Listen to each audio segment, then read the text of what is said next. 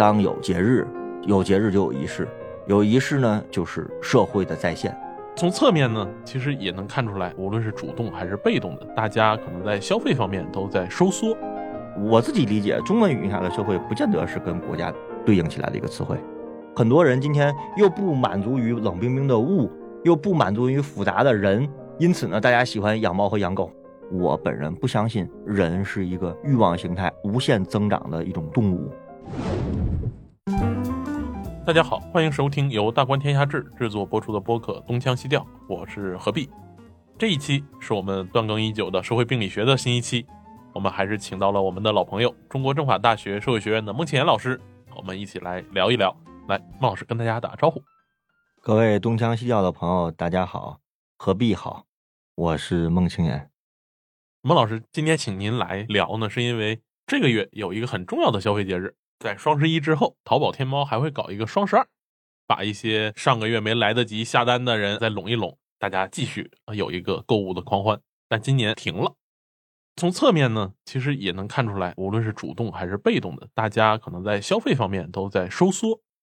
但是我们知道，生活在北上广本来已经如此的压力大了，全都靠买买买和拆拆拆，拿出快递的那一刻来愉悦自己。现在我们可能因为各种各样的原因，不得不收缩我们的消费，我们的生活那怎么去重新定位呢？生活是要靠消费来定位的吗？这是第一个问题。我发一个灵魂拷问啊，就是生活是要靠你买什么来定位的吗？是需要靠你买什么、你穿什么、你吃什么、你用什么来自我定位的吗？就是以此来定义我是这个社会中的什么阶层的，或者是是不是中产，还是一个伪中产？觉得这本身就是一个非常灵魂拷问的问题，它带来的第二个问题就是你说的购物节的消失，或者说双十二没有了。本身我们看这些名字，我不知道现在在听这期节目的朋友们有多少人知道双十一是怎么来的。你如果说起来双十一的来历呢，那还有一个非常绵长的故事。我如果没记错，这好像还是我的母校的一个发明。双十一最早在我没有记错的话，叫光棍节。因为在我读书的那个年代，学校里面的男女比例总体上是失调的，所以有一个特别有意思的节日，就叫光棍节。光棍节就是十一月十一号，四个一嘛。然后不知道为什么这个双十一从光棍节变成了一个购物节，这里面的为什么从一个光棍节变成一个购物节啊？无法解释这个东西。但是毫无疑问，这是一个现代人造出来的节日，不管是光棍节还是后来的购物节，它是一个人造的节日。那么，人造的节日为什么会和消费有关？或者说，这个人造的节日为什么会变成一个由商家所主导的一个购物的狂欢呢？其实，这个跟节日的本身有很大的关联。就是什么是节日？我不知道大家有没有想过啊？就是你看西方的圣诞节，包括我们中国人所过的春节、中秋节等等各种节日。西方的圣诞节毫无疑问是具有宗教意义的。实际上，很多文明的这个节日都有非常强的宗教的意涵。春节，我们说一家团圆，这是我们日常的，但本质上呢，它其实是一个按照中国的农历一年的始和终结束之后，它的一个狂欢或者叫团圆。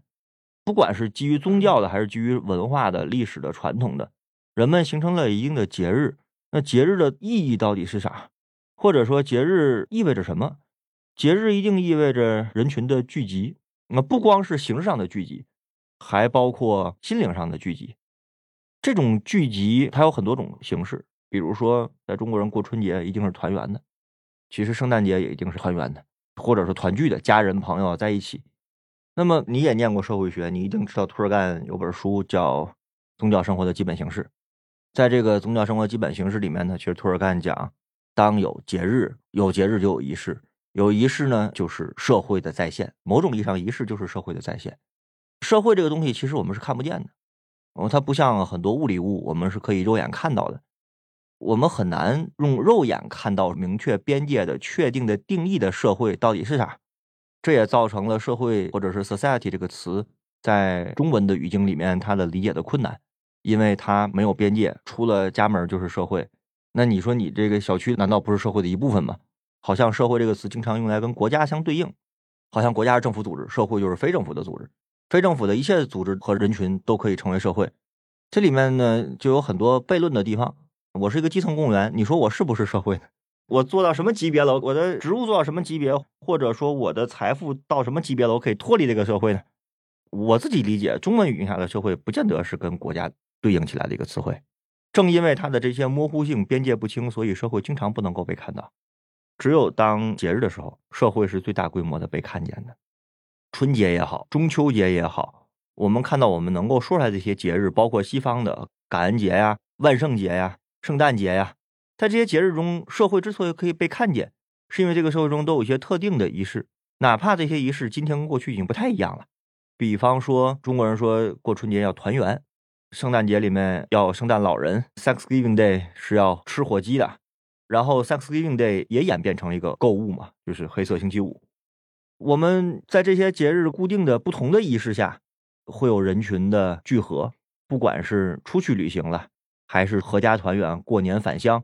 我们在我们的铁路运力不足的时候，即便在今天运力已经非常足了，我们总有一个时刻叫春运。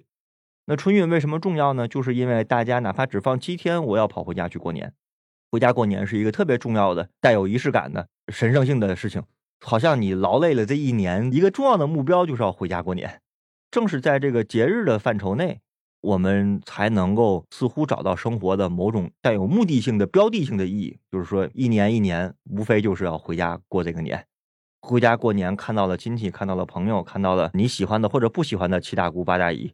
大家围坐在桌前吃顿饭，然后看个春晚，放个炮，然后打个麻将，跟朋友一块聚会，我们会感慨：哎呀，又是一年啊！这个年是过完了。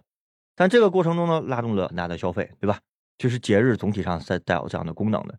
那么进入现代社会之后呢，我们说它本质上是一个分工的社会。分工的社会呢，就带来着就是韦伯讲的工具理性的社会。这个工具理性的社会追求效率，追求利润，人们是一个工具理性人。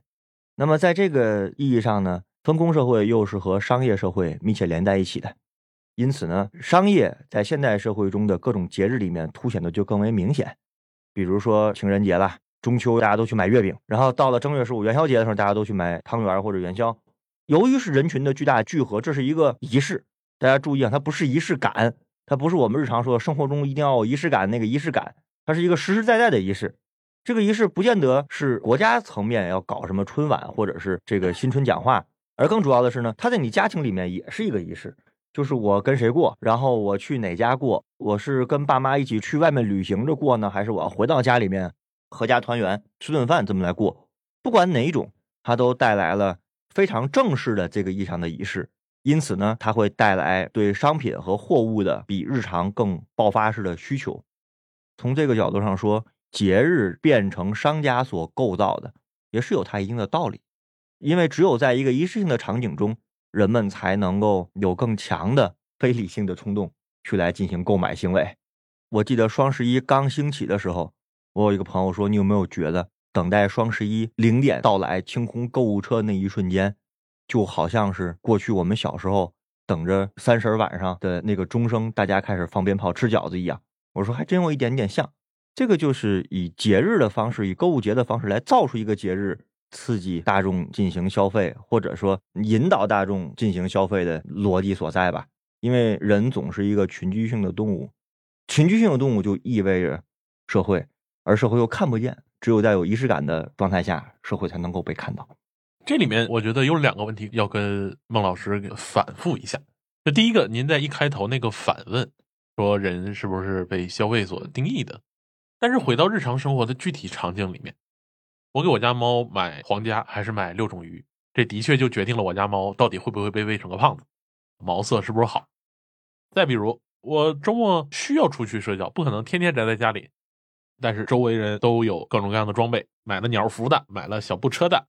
假如周围人没这样，但是依然还有一些人在朋友圈里在那样，这些消费给你营造了一个当下社会，你一旦想走出自己家门。就不得不去面对的某种社会环境。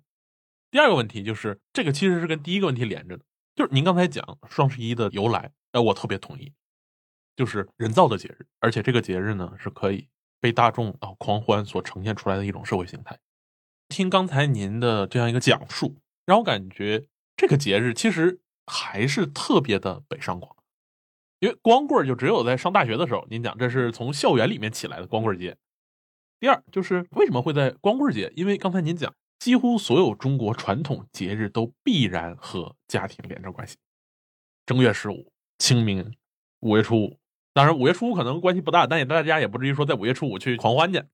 中秋节、春节、除夕，但是我们很多来到北上广深的年轻一代，从您刚才讲的，大概从两千年代一直到现在，大部分是跟家不断产生一个分割的过程。他们需要一个能表达自我的这么一个节日，不需要有家庭那么多沉重负担的意义，不需要一开始就要啊吃饺子、吃饺子、吃饺子。那这个时候我们会发现有一些比较有意思的节日被挑出来了啊，双十一啊变成了购物节，我们会发现。对于年轻人来说，可能元旦远远比春节会更热闹，过得会更舒服。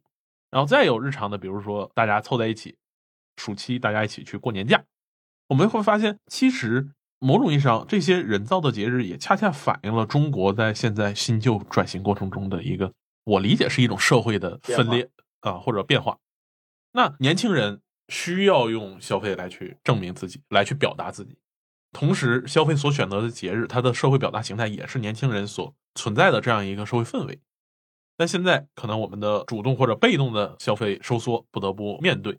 那这个时候，人怎么再去定义自己呢？怎么在大城市里面去生活？我觉得这个可能是很多人现在迷茫的。我要不要把我家的猫从六种鱼换成皇家？那我问一下，问个常识性的技术问题啊。就是你刚才说的那个小布车和鸟服都是啥东西？我怎么完全没听懂啊？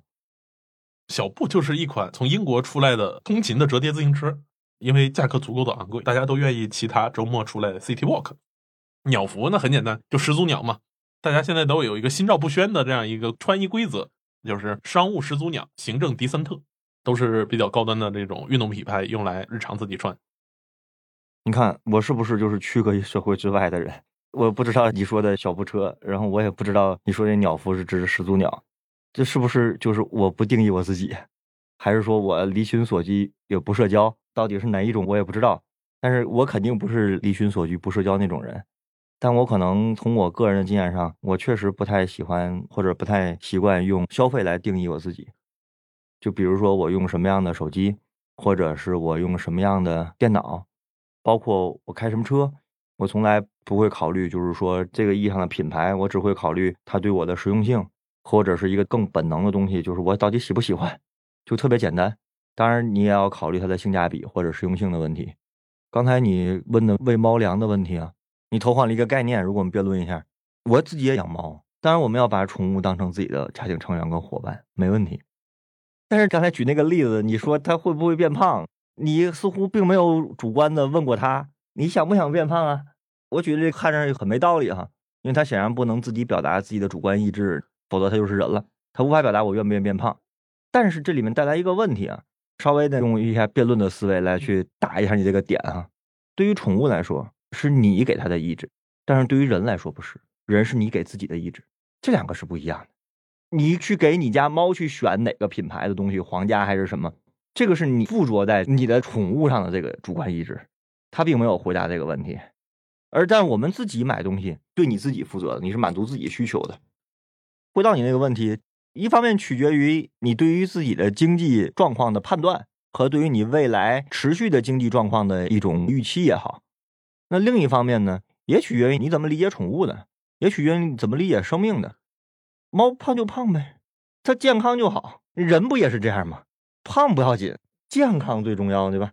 你说你挺胖的，体脂率挺高，但是你各种指标都挺好。然后你一个就是身材看上去很匀称、体脂率比较低的人，一查高血压、高血脂，这也不行啊。这还是取决于一个本质上的，就是你本人怎么理解这件事情。至于你说的，我是不是就能够以这样的方式跟人社交？就是我用什么东西、吃什么东西、穿什么东西，似乎就是我融进了某些圈子。这得区分两种情况。一种呢是说，我确实觉得我穿什么吃什么就可以进入到什么场合，相当于我吃的、穿的、用的和背的包、开的车，就是我进入这个所谓圈层的入场券。我承认这种情况存在。就比如说，有一本西方社会学书叫《格调》吧，然后米尔斯也写过那个白领，就是说，当一群人形成某一个阶层或阶级的时候，它本身会形成共共识性的一些标识或者标签。我也看到过一些广告语，什么中产，什么是迪桑特，还有一个叫什么始祖鸟迪桑特，还有一个什么 lululemon。我觉得这是人这种动物最奇怪的一个地方，也是人类社会最奥秘的一个地方。就是当人组成人群变成社会的时候，就会产生一加一大于二的效果，就会产生那种氢和氧加一块形成了一个新的物质叫水，就是人和人构成在一块变成了一个组织，这个组织不能拆回到人和人去，它有了一种形成超越于每一个个体的那种组织的那种所谓的文化和习惯。我个人认为，这很正常，就是我觉得有人的地方就会这样。你比如说传统的中国社会里面没有这些品牌，但是它是靠什么呢？它依然是靠礼制来进行区隔的。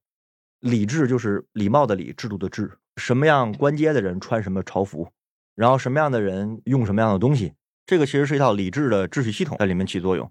所以我觉得我们经常说物以类聚，人以群分。你肯定知道有一本很有名的人类学著作叫《原始分类》。原始分类大家可能不会看，因为那个书是非常学术的、非常学理性的。但是我觉得原始分类其实讲了一个基本的东西：这个社会中的人哈，本能性的带有一种区分的冲动。为什么要区分呢？就是恰恰是通过区分来定位自我的。我觉得这是一种情况，还有一种情况，你是不是就要受这个限制和影响？你是不是特别在意这些东西？我觉得这个不好讲，不是每个人都要屈从于或者是服从于这个东西。你也可以有自己的选择，你也可以不靠这些。它无非是一些外在的物的存在。这个东西呢，并不是这个社会的必然答案。就是我一定要为了进入某些圈层而用某些东西，我自己是不这么看的。至少我在生活里面，我觉得外物不能定义我。我用一个两三千块钱的手机，还是我用一个 iPhone 十五 Pro Max，还是用一个遥遥领先，不是这个物来去定位我的。在这个意义上，我自己是这样的生活状态跟生活方式吧。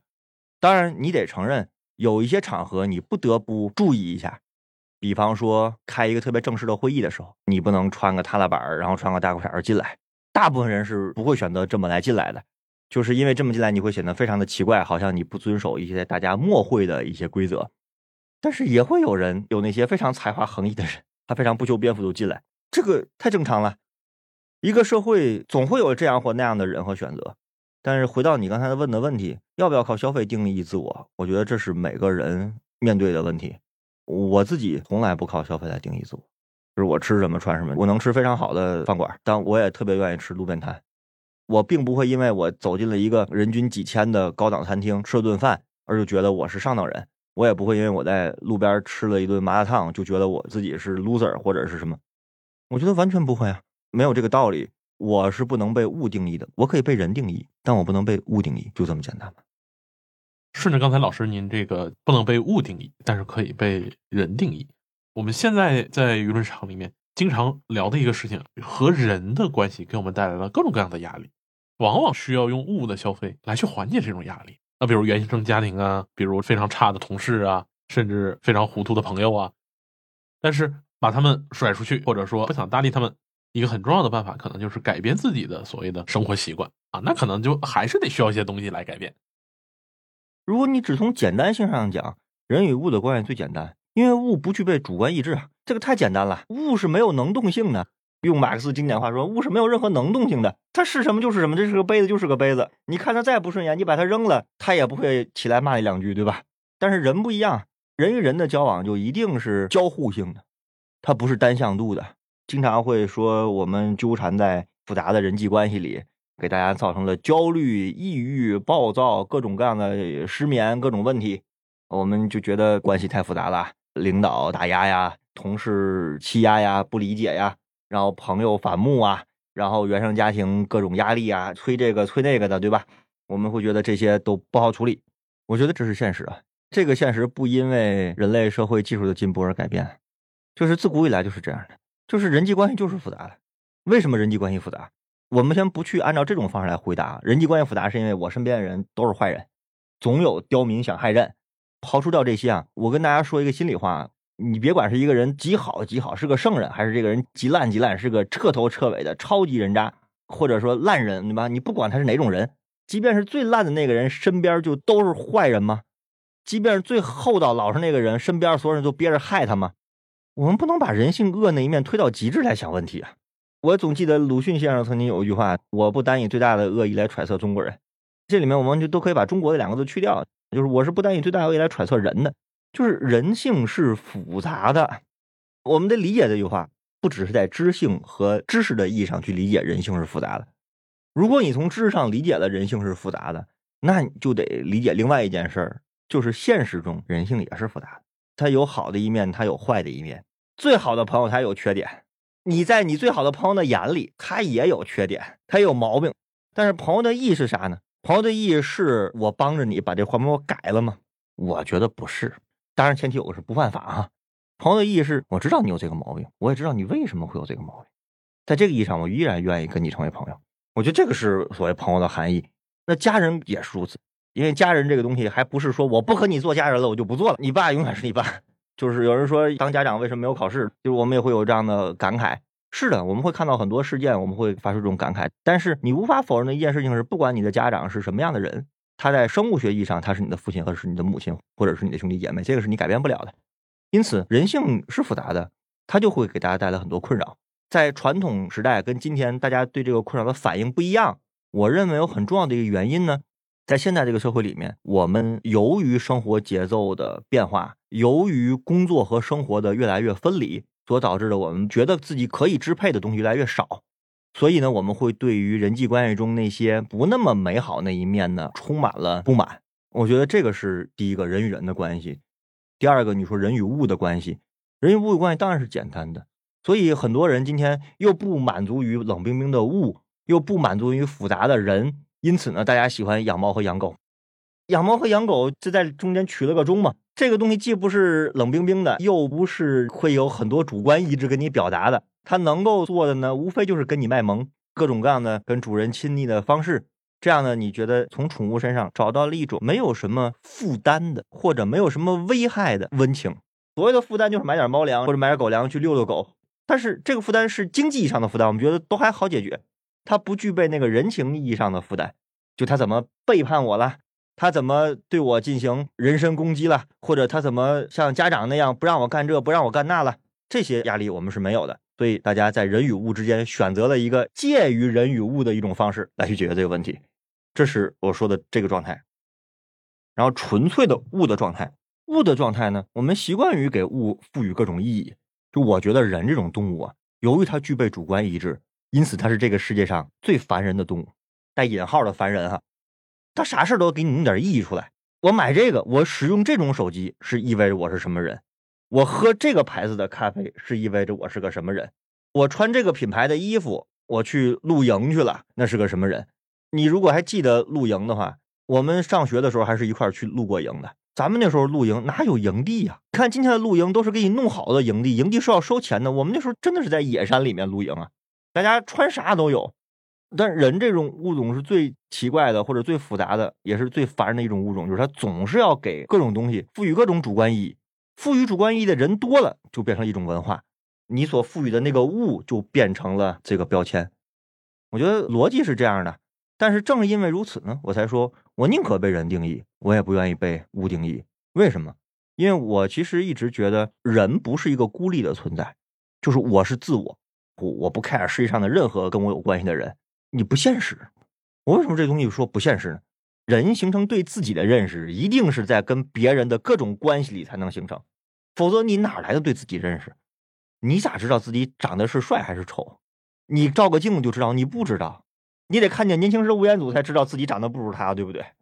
你得看到姚明才知道原来我是个矮的人。就是我举的例子是这样的，你得有参照系嘛。所以人和人一定会形成这种关系。如果你说人和人之间没有关系，这世上只有一个我的话，你连主观意志都没有了。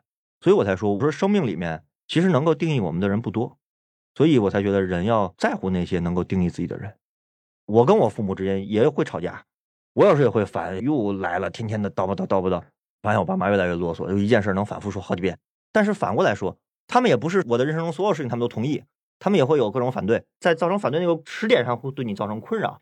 但是依然没有任何一种物的关系可以取代我和父母之间的关系，就是永远也不会有，也没有任何一个物的关系可以取代我和我最好的朋友之间的关系，就不是没有人，是没有物可以取代它。就是在这个意义上，我还是比较坚持我最开始说的，我宁可被人定义，我也不愿意被物定义。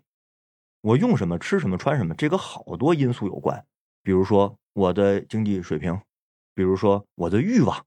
有人一说就是有点鸡汤了，这话。其实人这个成长过程，在现代社会中本质上是一个你的欲望不断膨胀的过程。人最开始的时候没有啥欲望，没有那么多主观性的或者叫 aggressive 的意义上的进攻性的欲望。什么意思呢？我要这个，我要那个。小孩子会有，但是这个欲望形态在现代社会中是不断的被塑造的，就是我们越长大，我们可被塑造的欲望形态越多。因为你在儿童时期啊，其实塑造的不是儿童的欲望，塑造的是父母的欲望，是通过勾引父母来去满足儿童的。单纯塑造儿童的欲望，这个是一个间接形态。但是人长大，你会发现，随着我们生活水平的提高，我们开始想要这个东西，想要那个东西，想穿这个牌子的衣服，想买那个牌子的自行车，然后想去周末玩个飞盘吧，或者踢个球吧，或者跑个步吧。我们会发现，以上这三种运动，哈，就连最基础的跑步这个运动，人都是要烧装备的。买一双这个鞋吧，买一双那个鞋吧，你买了你跑吗？你不见得跑，对吧？这个欲望形态是不断的被塑造的，有了外在的这些技术条件去塑造这个欲望形态，商家也有动力去构造一种所谓的消费文化。同时呢，我们总体上得承认，经历了过去四十年的改革开放，我们要比七八十年代、八九十年代人们的消费能力要强。